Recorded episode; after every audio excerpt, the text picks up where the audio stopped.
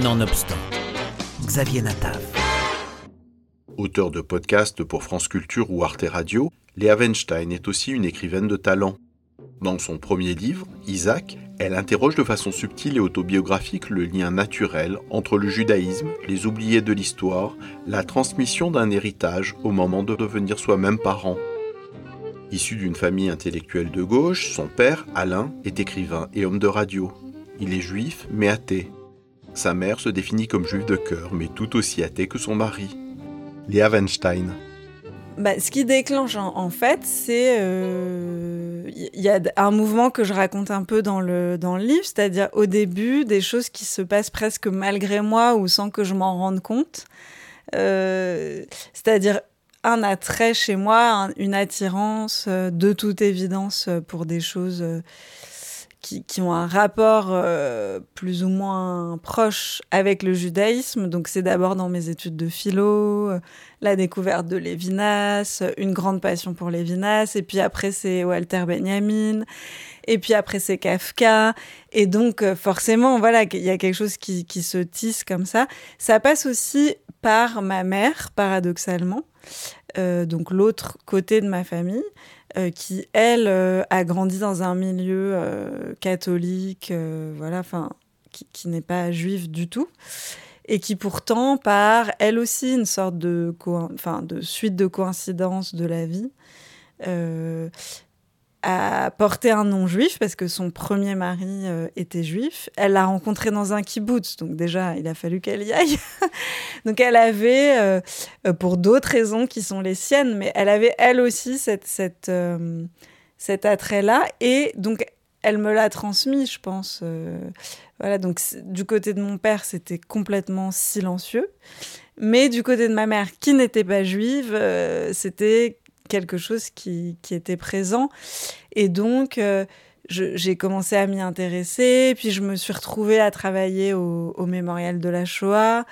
Et puis, comme vous le savez, euh, quand on commence à, à, entrer sur le territoire euh, de l'histoire de la Shoah, on n'en sort plus, quoi. donc, j'en suis plus jamais sortie et c'est devenu quelque chose de très présent dans ma construction intellectuelle et même personnelle et voilà. Et donc en fait, petit à petit, euh, beaucoup de choses dans ma vie, beaucoup de petites euh, planètes comme ça qui n'avaient pas grand-chose à voir les unes avec les autres.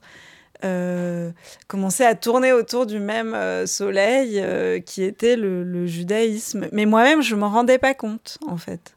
ça a été après la rencontre de mon mari aussi, qui lui est issu d'une famille euh, traditionnaliste, euh, donc qui a grandi dans la religion, qui après s'en est détaché. Mais voilà, il y avait plein de trucs qui, qui allaient dans cette direction. Et donc à un moment, je me suis dit, mais pourquoi, euh, voilà, pourquoi quelque chose a l'air de me de m'appeler quoi dans par là et pour le comprendre, il m'a semblé qu'il fallait trouver euh, voilà en quoi euh, si j'étais juive euh, en quoi je l'étais pourquoi je l'étais d'où ça venait L'identité juive ou pas de la famille de Léa fait l'objet d'un tabou et le sujet n'est jamais évoqué.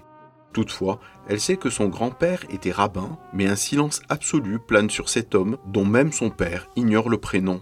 La génération qui dans ma famille est celle de ma grand-mère, qui a rompu avec la religion, l'a fait de manière tellement radicale que euh, c'était presque nié. C'est pas et c'est un peu différent de d'être dans le silence ou d'arrêter de pratiquer une religion. Mhm. Bon, ça arrive à, plein de gens, dans plein de familles, et puis c'est un peu une évolution naturelle aussi. Euh, là, c'est un peu différent, c'est-à-dire que c'est euh, d'un coup, on n'en parle plus. On dit plus qu'on est juif, c'est on s'invente une autre identité, on on est presque des maranes, quoi. On vit autre chose, on, est dans une autre construction. Euh.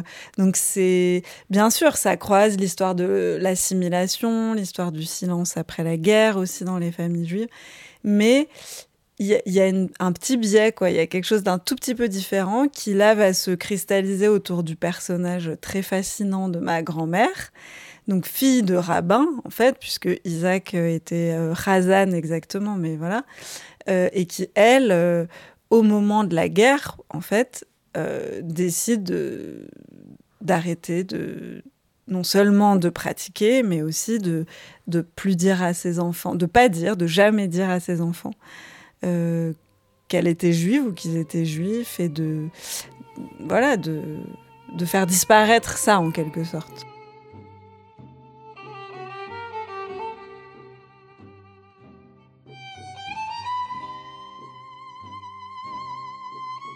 Il y avait comme, comme seul petit euh, caillou au départ, il y avait cette légende euh, un peu racontée comme une blague qui disait bah on n'y connaît rien au judaïsme, personne ne sait même euh, ce que voilà ce que ça veut dire kippour ou, ou pourquoi il faudrait pas manger de cochon, enfin voilà.